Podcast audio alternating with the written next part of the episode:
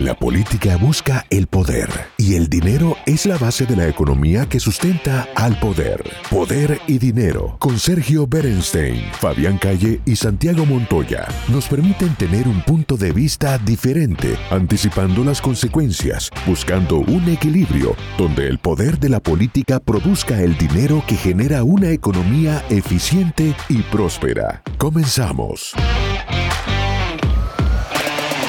Bienvenidos a este nuevo bloque de Poder y Dinero junto a Sergio Benestein, Fabián Calle y quien les habla Santiago Montoya a través de Americano Media, conectándonos con nuestra audiencia y en este caso de nuevo con nuestro columnista en mercados financieros internacionales eh, y economía internacional, Darío Epstein. Bienvenido Darío, ¿qué se siente ser nuestro Gordon Gecko aquí para la audiencia de Americano Media? ¿Qué tal, Santiago? Gracias de nuevo por la invitación. Mucha presión. Es muy difícil mantener eh, el nivel tan alto de tu programa, pero gracias de nuevo por la invitación a ti y a tus colegas. No, por favor, Darío, siempre un gusto y bueno, eh, nos queda eh, el camino pavimentado para la reunión del 21 de septiembre de la FED, después de, del speech de Jerome Powell en Jackson Hole y me parece pavimentado, pero para, para otra suba de tasas. Por supuesto que no sabemos la magnitud, eh, pero, pero me, me, parece que la única duda es si son los 75 puntos básicos que me parece que vos y yo coincidimos en eso que esperamos, ¿no? O algo un poquito menor. Parece que los síntomas de la economía americana este, es como que le ponemos más fichas a los 75 puntos básicos. ¿Vos qué, qué, te imaginas, Darío?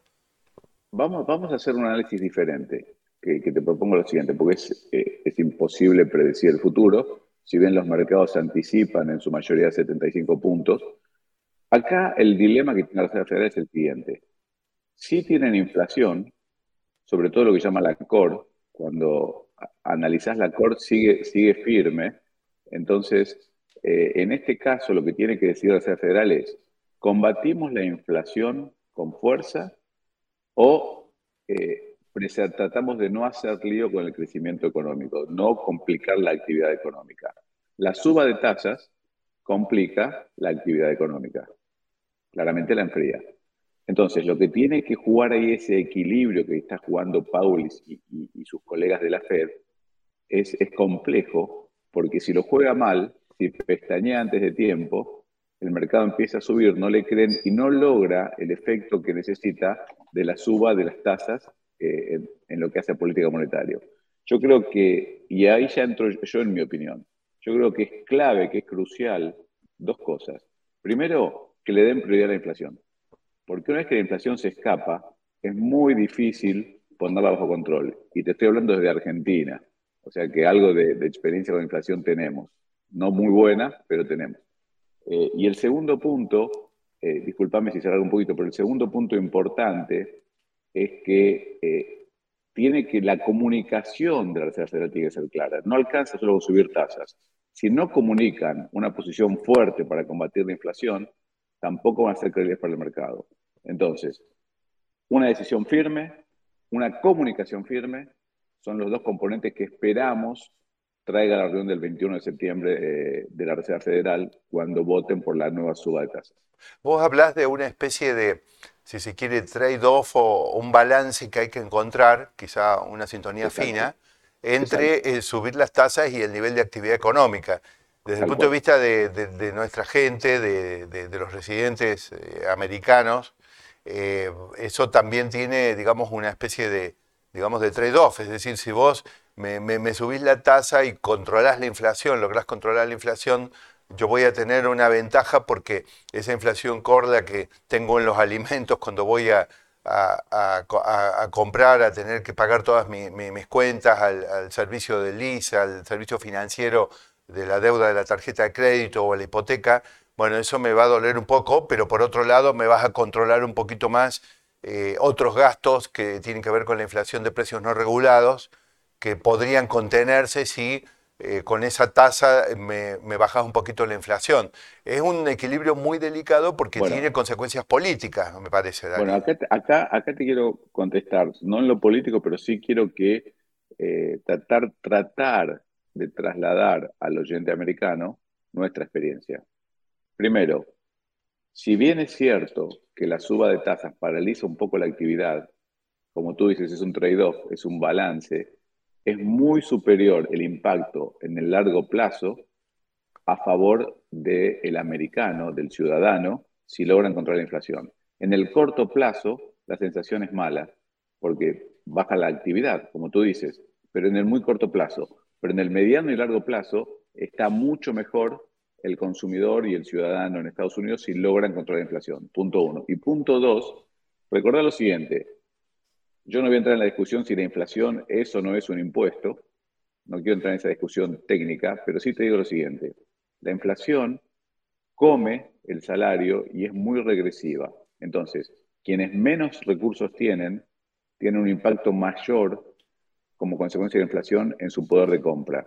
Y yo creo que eh, hay que ser inteligente, no hay que dejar que la inflación se coma el salario, y por eso digo, el esfuerzo que hagan ahora va a pagar con creces futuro. No, no cabe ninguna duda que la inflación hay que matarla y hay que matarla lo antes posible. La idea, me parece Darío, vamos a coincidir totalmente. Además, además es, la historia de, los Estados Unidos.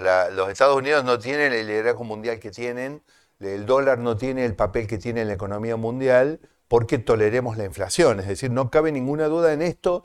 Nosotros tenemos que ser muy contundentes con, nuestra audiencia. Eh, la, experiencia de los Estados Unidos, pero la experiencia de todos los demás países del mundo y del mundo, que en su momento fue muy inflacionario eh, y, que, que, todos los países, salvo muy pocos casos, como, como bueno, los casos más, más tristes, posiblemente el de Argentina en Latinoamérica, que que, sigue conviviendo con, esa especie de droga que es adictiva, pero que realmente, digamos, la inflación hay que, hay que matarla, les complica la planificación. Estados Unidos, que tiene una economía basada en la iniciativa del sector privado, en el proceso ahorro-inversión, definitivamente no puede darse el lujo de tener inflación, no solo por lo que aumentan los precios todos los meses, sino porque esto va a terminar matando a los Estados Unidos. Así que no, no podemos en este caso dejar ninguna duda. La inflación hay que matarla. Si no pudimos prevenirla, que bueno, eso lamentablemente el problema ya lo tenemos, pero si no pudimos prevenirla, ahora hay que matarla y hay que matarla lo antes posible.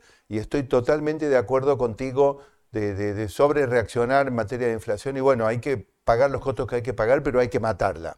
Ahora, bueno, en ese marco, en ese marco sí espero una suba de 75 puntos básicos en la próxima reunión de la Fed, porque creo que van a ver lo mismo que vemos nosotros. Hay que ver si, si Powell se convence que la inflación no es transitoria, no es un fenómeno transitorio, sino que ya está más arraigada.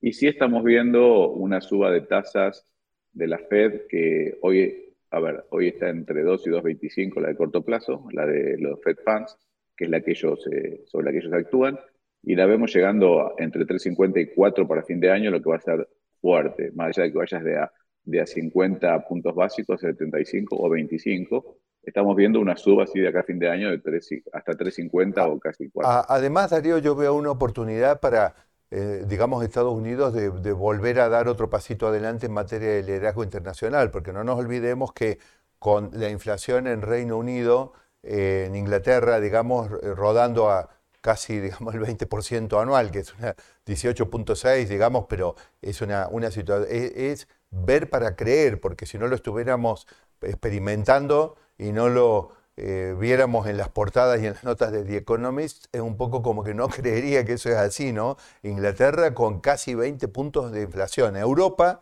también, digamos, con una inflación alta, y el caso de, de China, digamos, que está recorriendo el camino inverso de bajar tasas, pero lo está recorriendo porque están intentando volver a impulsar su economía que para los estándares chinos está teniendo síntomas muy preocupantes de, estancamiento, eh, para los estándares chinos, digo, y eh, todo eso alimentado o retroalimentado por la crisis en el mercado inmobiliario, que de eso también, digamos, me parece, Darío, en algún momento tenemos que hablarle un poquito a nuestra audiencia, porque si bien nuestros residentes no están comprando eh, propiedades en, China, pero los mercados financieros están profundamente interconectados. El tema de Evergreen, había alrededor de 200 billones de inversiones de, eh, fondos americanos que estaban entrelazadas con, con, esas inversiones chinas, que la verdad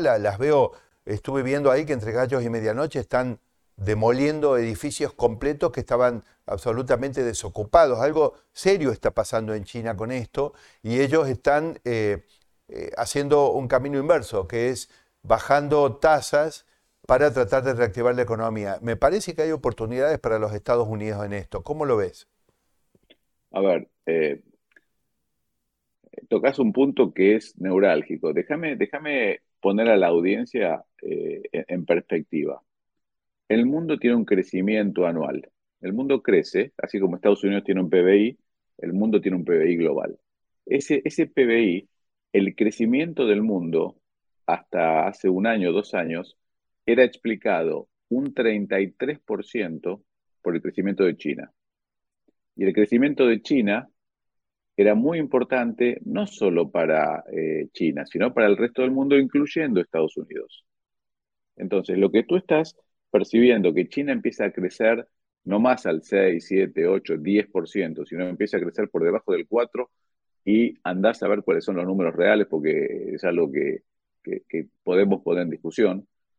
Eso derrama mal al resto del mundo, mal, y la crisis interna de China también tiene otro problema. El crecimiento chino se basó en exportaciones. China necesita desarrollar su mercado doméstico y no lo está logrando. Entonces, cuando China baja la tasa, se devalúa su moneda.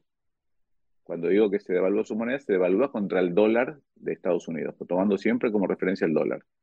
Entonces, las exportaciones chinas empiezan a ser más baratas y empieza a haber una balanza comercial más perjudicial para Estados Unidos. El dólar se fortalece el yuan o renminbi, como lo quiera llamar, de China se debilita, ya está en 6,85, ¿sí?